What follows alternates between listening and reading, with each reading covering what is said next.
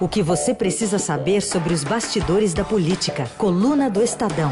Com Alberto Bombig, Mariana Holanda e Mariana Halbert. Hoje com a gente, o Bombig e a Mari Halbert. Oi, gente, bom dia. Bom dia. Oi, bom dia. Bom, vamos começar falando sobre o tema vacina, né? Vacina importantíssima que começou no último domingo com a primeira foto da Mônica Calazans foi uma foto ao lado aí do governador João Dória, que desagradou o presidente Jair Bolsonaro. Bom, mas aprovada a Coronavac, né, Bombig? E hoje até a, a Coronavac passa por uma outra análise lá no, na Anvisa e está chegando a de Oxford, lá da Índia. É, o desafio agora é outro, né? Aquela, aquela fase do jogo já está superada e aquela fase, como você ressaltou aí, foi vencida pelo João Dória, porque conseguiu fazer a primeira foto. Fazer não, estar na primeira foto, né?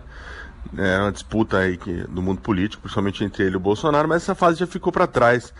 E a que vem pela frente, ela é bem mais complexa, né? Não que, não que essa primeira não tenha sido, né? Foi difícil, né? O mundo encontrar essa vacina, os pesquisadores, as dúvidas todas que haviam, mas a gente finalmente conseguiu começar a vacinar. A questão agora é, é, é produzir, né? Continuar a, a essa vacinação e essa produção das vacinas no Brasil, né?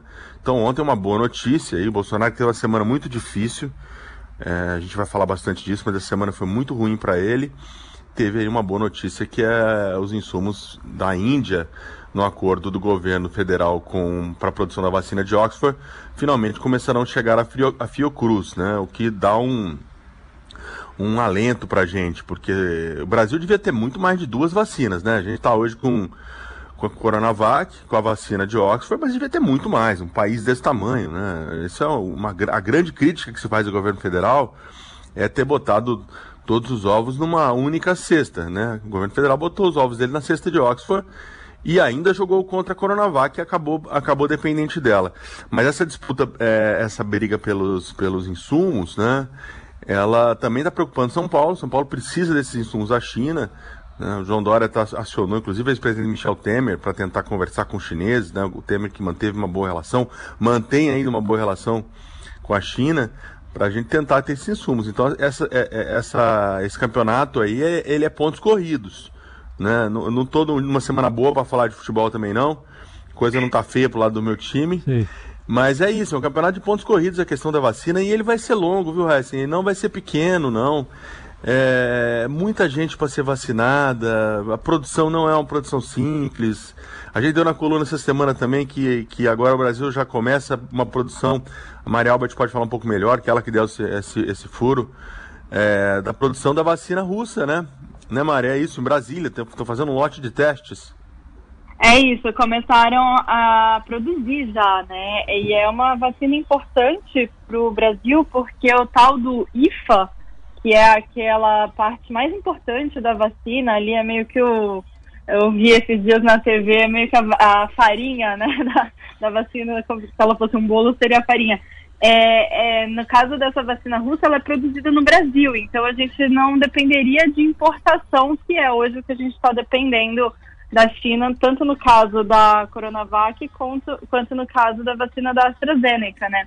Então, a União Química começou já essa produção, já está fazendo isso no, na unidade que eles têm aqui em Brasília, porém a Anvisa ainda não liberou o uso dessa vacina por uma série de questionamentos. A principal dela, eh, o principal é, desses questionamentos é que a, que a União Química e o Fundo Russo, que são os dois que tocam aqui, né, no Brasil, não fizeram a terceira fase de testes aqui.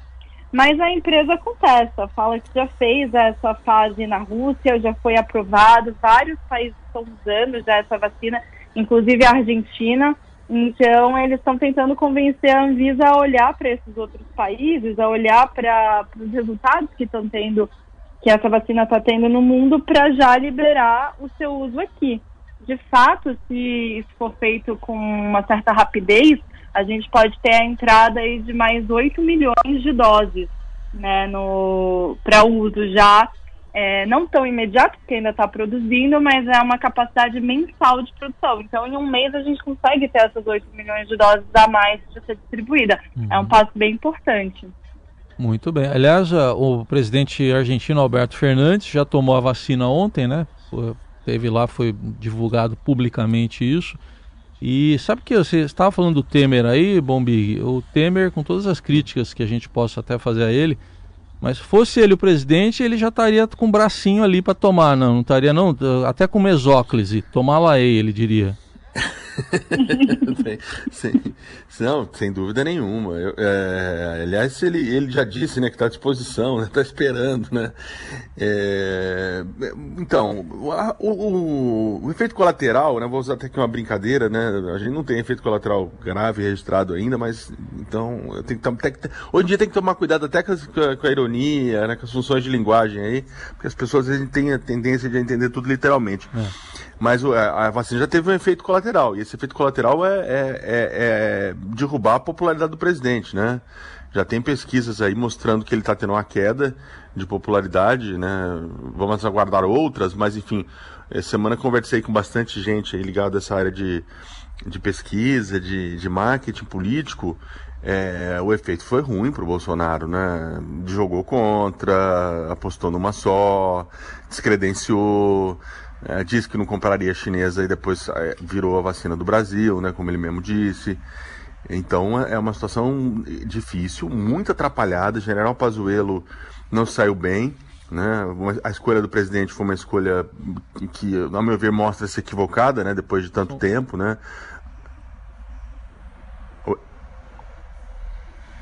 Uh, uh, o Bombig, aproveitar aqui então, Oi. vamos ouvir aqui dois momentos aqui do General Pazuello, já que você estava falando dele. Isso. É um momento confuso. Hoje, hoje ainda, nós distribuiremos todas as vacinas aos estados.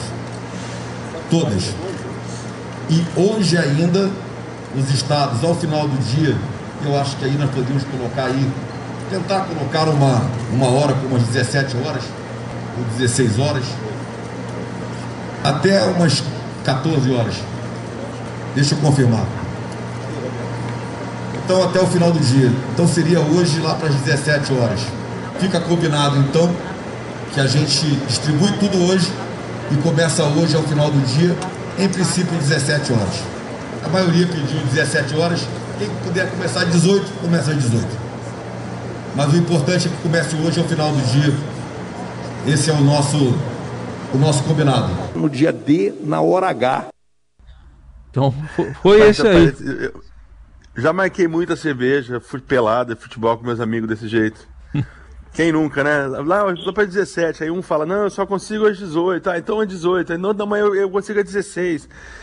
Só que é uma coisa séria, né? Não, não, ninguém tava combinando tomar uma cerveja no final da tarde, né? Então você vê a, o nível de, é, de logística que nós chegamos, né? No país, né? Isso porque ele era colocou, saudado pelo presidente como especialista em logística, né? Dizer, mas é, é ontem eu estava conversando com uma fonte, batendo papo ali é, sobre essa questão da vacina, e, e aí, quando você faz um retrospecto, né? Quer dizer, você tem um. Ninguém, ninguém consegue tocar uma empresa, uma redação, é, uma construtora, sei lá, qualquer nível de atividade ali humana, você tem que ter uma boa equipe. Né? Quem, quem é o grande executivo que abre mão de ter uma boa equipe, né? Então, quer dizer, o presidente, é, ele no momento de pandemia, no momento que já, que já, se mostrava que a situação era muito difícil, seria uma crise longa, de difícil solução, ele fez o contrário. Ele, ele, ele poderia ter escolhido, né? Ele tinha o Mandetta, tinha os problemas políticos, né? Hum, achava que o Mandetta era muito. Uh, gostava de aparecer, marqueteiro tudo mais. As críticas que ele chegou a fazer ao ministro Mandetta, eu não estou endossando, só estou repetindo. Depois ele escolheu um médico, que era o Nelson Teich, e depois resolveu escolher alguém que não era da área. É, é, é, simplesmente inacreditável, né? Quer dizer, você tem condições, você sabe que tem uma crise pela frente, você é o presidente da República, você tem que montar uma boa equipe, e aí você simplesmente abre mão de colocar alguém da área, né, para resolver, é, para enfrentar essa crise, né? Não, não tinha como é, é, dar certo nesse sentido, sabe? É, não tinha como dar certo nesse sentido. E assim, aí a responsabilidade é do presidente Bolsonaro, nesse caso, é do ministro Pazuello, né? É, todas as incertezas que nós estamos quanto à vacina e no momento em que o, o país voltou a registrar mais de mil mortes diárias, né? Mais de mil mortes diárias é, com todas as advertências que foram feitas lá atrás e desprezadas e, e desestimuladas, vamos dizer assim, pelo governo federal, é, de não retomar a vida, a vida não voltar normalmente, não ter aglomeração. Então, os efeitos políticos desse, desse momento já estão sendo sentidos pelo presidente e eu acho que eles se, se prolongarão. Bom, Big, posso, diga, desculpa, diga, posso fazer, só complementar? É, o Vic estava falando da questão das pesquisas, da, da queda da popularidade do presidente, mas no início do mês se apostava que ele poderia ter uma queda né, nessa popularidade por causa do fim do auxílio emergencial. Não se fazia aposta que ia dar tão errado assim a questão da logística da distribuição das vacinas.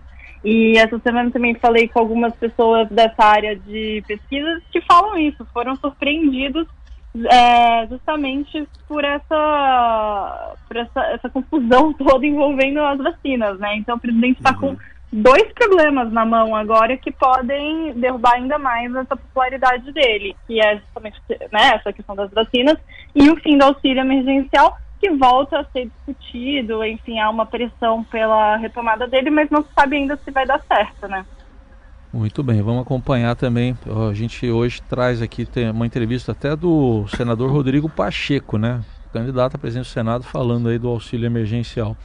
Mas, uh, queria que você nos trouxesse também, você adiantou isso ontem, né? Com a coluna do Estadão, já desde a noite ontem no portal do Estadão, sobre São Paulo entrar na fase vermelha de segunda a sexta à noite e aos finais de semana também. Na situação está crítica.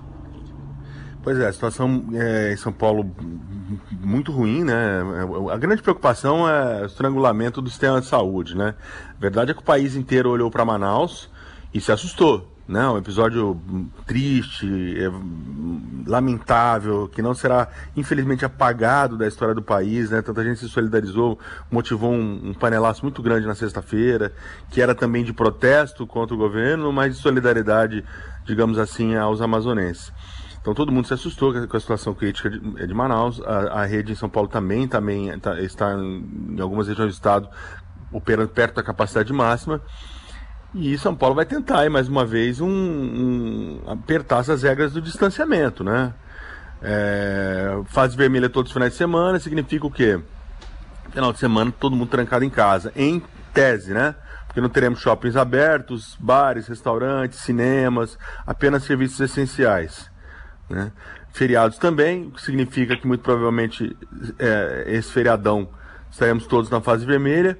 E essa segunda ideia, que ela é um pouco mais é, controversa, vamos dizer assim, que é à noite, é, 20 horas, as, é, as cidades entram na fase vermelha e só retomam no, no dia seguinte de manhã, elas voltam para a fase que estavam. Então, só para o ouvinte entender. Por exemplo, então hoje uma região que está na, na fase amarela ou laranja, ela entra na vermelha no final de semana e passado o final de semana, de dia ela volta para a, a laranja, mas à noite volta para a vermelha, que é uma ideia de fechar bares e restaurantes, diminuir a circulação é, noturna, digamos assim, boêmia, vai, vamos dizer assim. Sim. O, é, é uma, é, é, eu acho que é a antessala de se, de se tomar a, a, medida mais drástica, que muita gente defendendo, né, técnicos, inclusive é, políticos mais responsáveis é, defendendo que já devia entrar na vermelha de uma vez por todas, sem essa tentativa agora de dividir feriados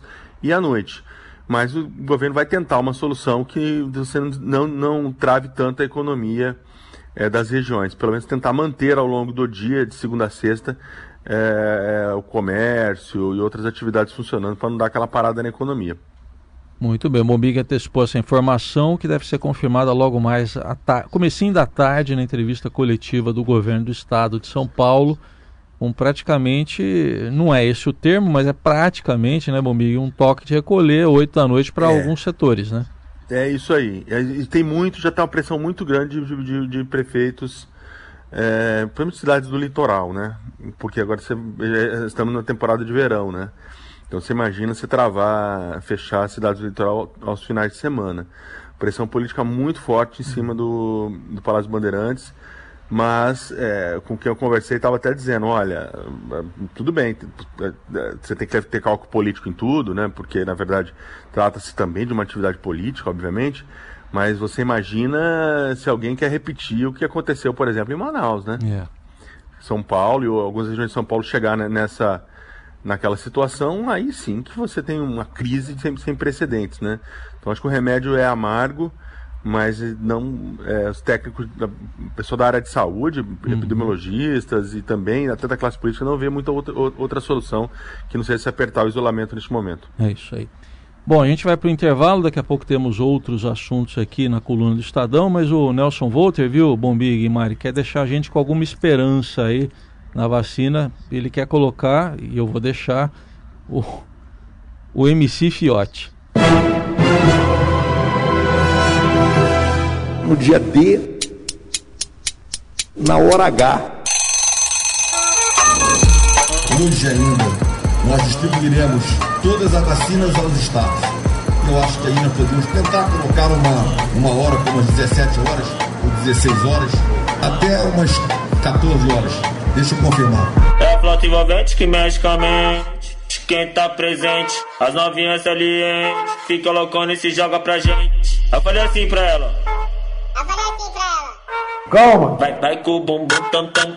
Vem com o bumbum tam tam tam. Vai, mexe o bumbum tam tam. Vem, desce o bumbum tam tam, vai mexe o bumbum tam tam, vem desce o bumbum, vai com o bumbum, vem com o bumbum. É do Brasil, de São Paulo. Ponto. Confie na Anvisa. Um finalzinho de pandemia. Golpe na saúde. É o Brasil, né? Hoje aqui com a coluna do Estadão, sempre às sextas-feiras neste horário, com a participação do Alberto Bombig e também da Mariana Halbert.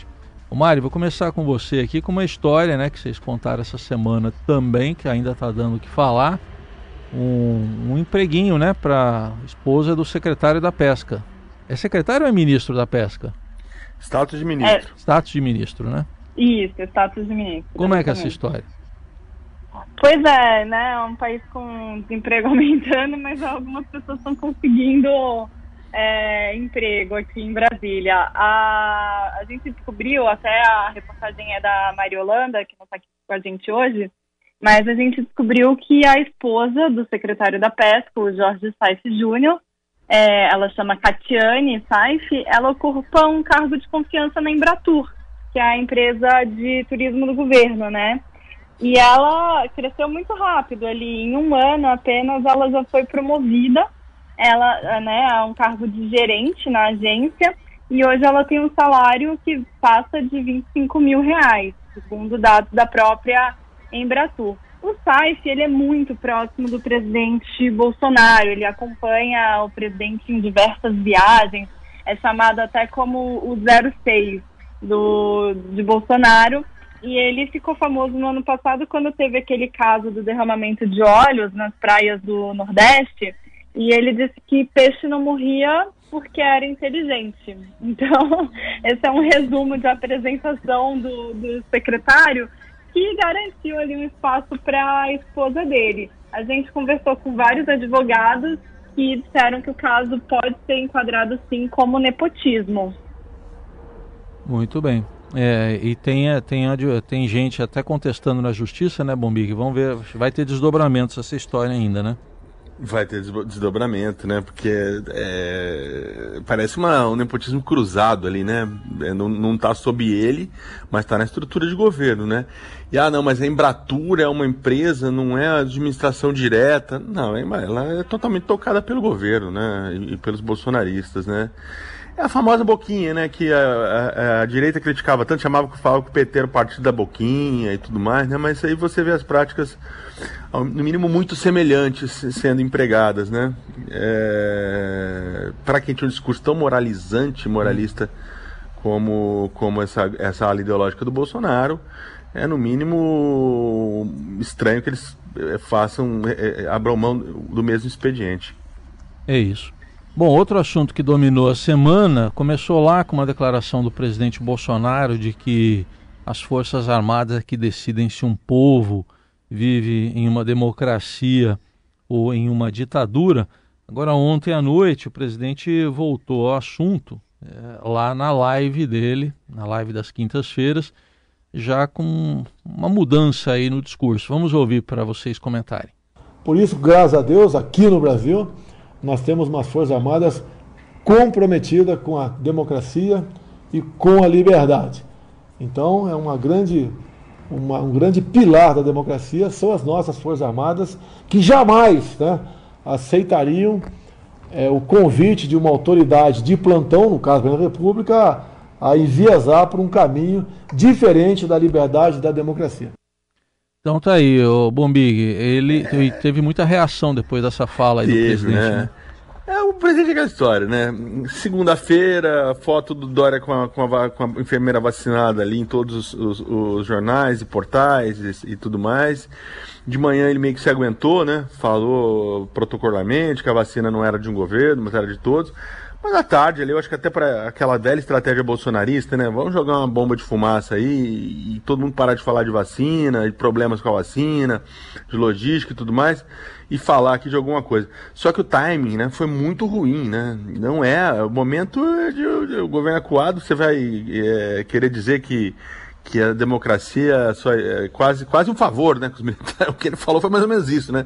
É quase um favor que os militares fazem pra gente, deixar a gente no Estado democrático, né?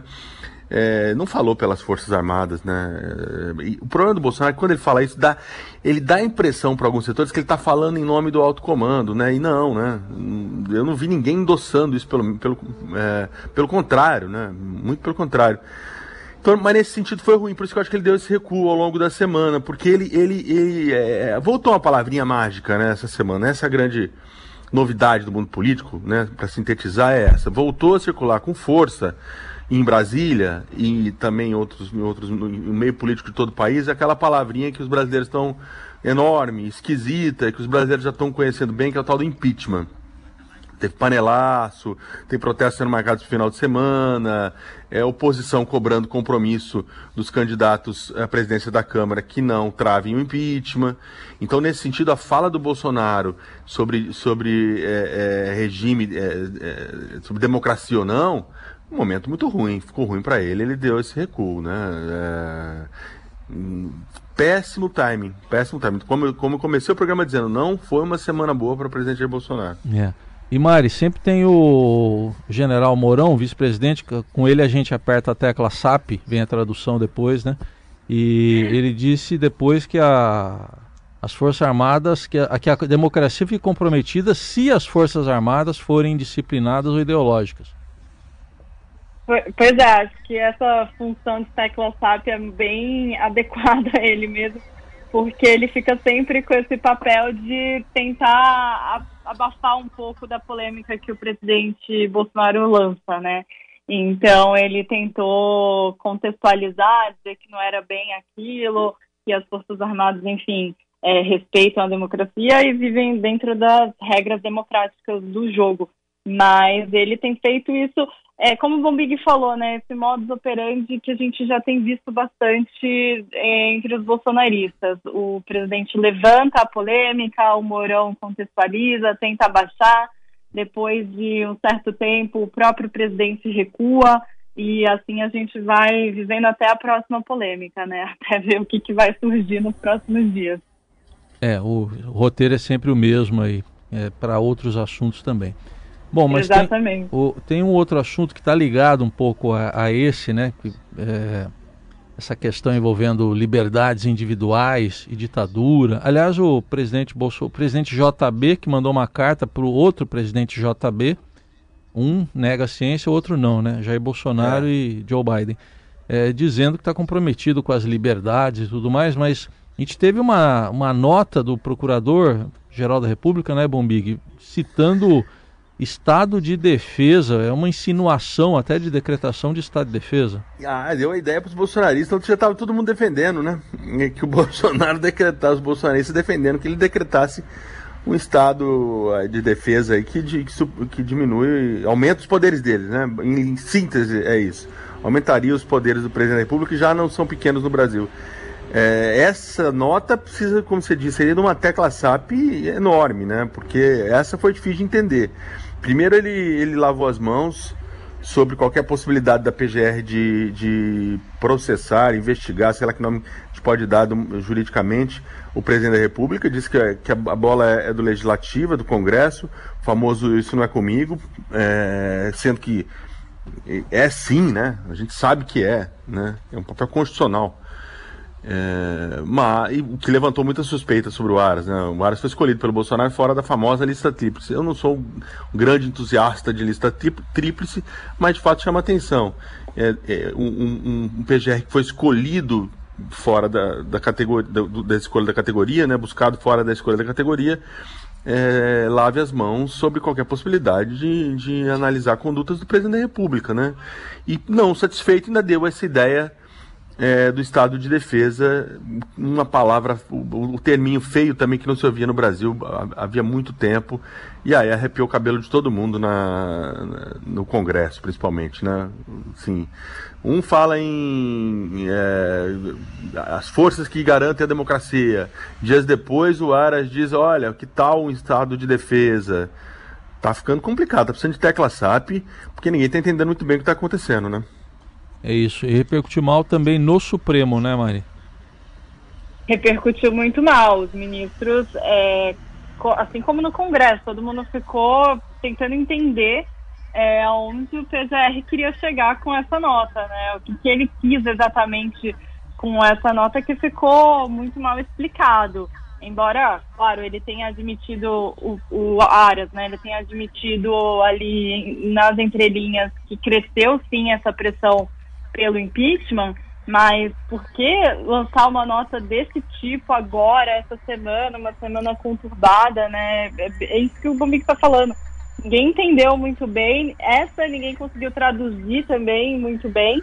Então, eu acho que a, a, a temperatura só baixou mesmo por causa das críticas, né? Todo mundo, é, tirando, claro, a ala mais bolsonarista, mais ideológica, mas todo o restante da, do país, digamos assim, se manifestou contra e já né, pôs um freio ali, pera lá, não vamos deixar esse debate avançar porque não se sabe qual é o fim dele, né? Pois é, então vamos ver aí o que, que pode ainda acontecer. É uma nota que ele divulgou sem ninguém perguntar nada, né, Bombi? É. Pois é. Não, não dá nem para dizer, ah, foi no meio de uma coletiva que alguém perguntou e ele respondeu, não. Ele divulgou no meio do nada essa nota, né? Chamando até de nota técnica, inclusive, né? Pois é, o que a gente botou na coluna é, parece que ele quis dar uma ideia, uma ideia pública ali pro Bolsonaro, pro bolsonarismo, mas uma ideia ruim, né? O debate não está colocado nesse momento, esse debate não pode ser colocado dessa forma, né? Mas assim, são prenúncios de tempos difíceis. Eu não, é, eu, infelizmente, essa crise política não vai diminuir tão cedo. O Bolsonaro ficou mais quieto, né? Essa semana, depois desse, desse do episódio lá da, das Forças Armadas, da democracia, ele deu uma baixada de bola. Mas a gente já viu isso outras vezes, né? Ele diminui, é, a, a baixa bola, fala menos, mas aí de repente, quando a gente menos espera, vem uma outra pancada e o ambiente político esquenta de novo.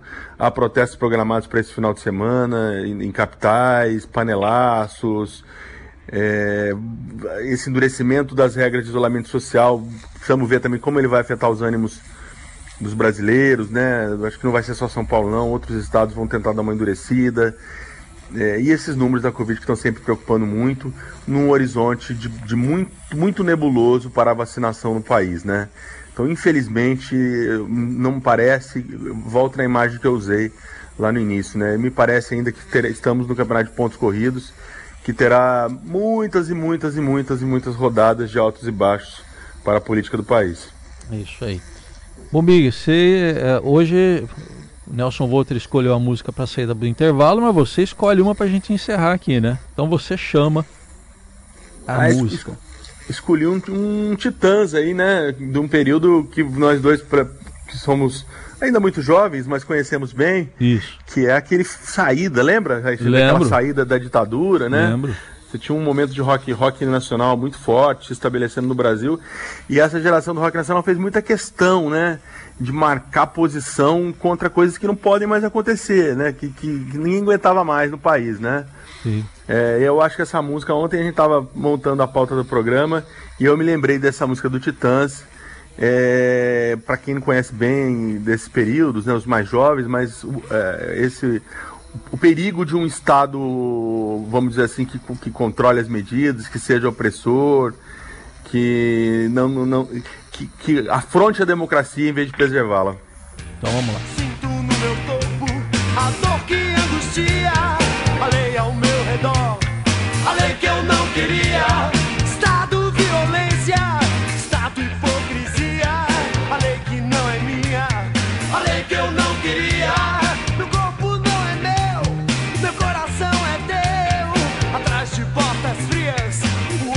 Homem está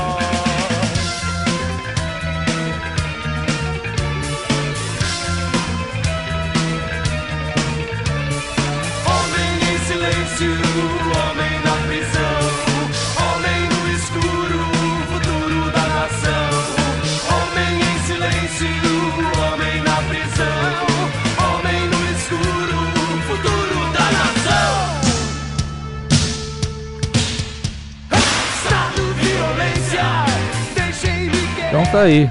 Música bem atual, né? Eu tinha cabelos compridos nessa época, mas eu tenho hoje cabelos compridos. Eu Bombig tá um pouco diferente só. Eu tinha também. Tchau, gente. Obrigado aí e até sexta. Até sexta, bom final de semana para todo mundo. Tchau, Mari. Tchau, bom final de semana.